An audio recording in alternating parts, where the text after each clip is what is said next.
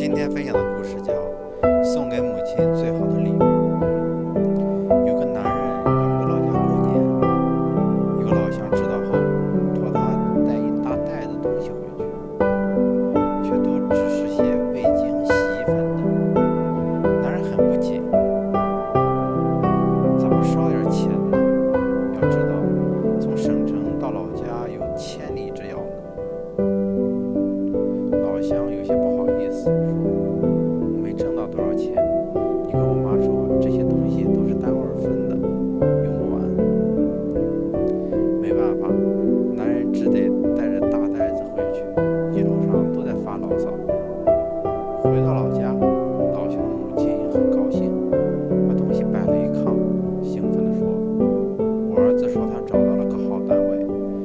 分，让我别惦记他。”起初我还不信，看到这些我就放心了。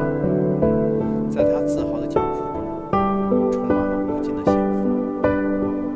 男人的心不禁一颤。回家后，他塞给母亲两千元钱，母亲也只是淡淡一笑，其带来的快乐远远不如老乡那些不值钱的东西。是的，爱的巧妙